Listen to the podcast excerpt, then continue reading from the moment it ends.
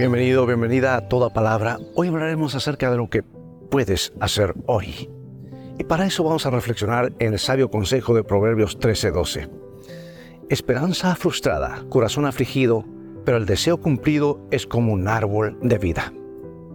Imagina si puedes la historia de Noel, quien perdió una oportunidad de reclamar una fabulosa herencia por postergar la simple acción de comunicar su nueva dirección.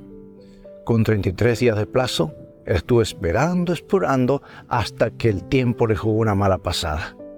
La fecha, fecha límite llegó y Noel lamentablemente no se presentó. La riqueza que estaba destinada para él se desvaneció y la realidad dura de la vida cobró el precio del deber postergado. El consejo de Salomón resuena fuertemente en este relato. No dejes para mañana lo que puedas hacer hoy.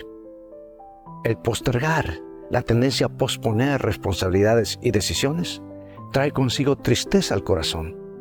Ya sea una decisión importante, un trabajo pendiente o una respuesta necesaria, el mañana puede nunca llegar y la oportunidad puede perderse para siempre.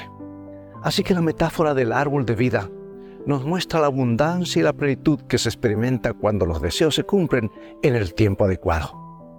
Un árbol lleno de frutos habla de prosperidad, de alegría, y realización. Y nos recuerda que el tiempo de siembra, cultivo y cosecha es crucial. Si algo debía hacerse, se hizo en el momento oportuno, sin dejar nada para después. Hoy es el día para evaluar nuestras actitudes ante los deberes y promesas.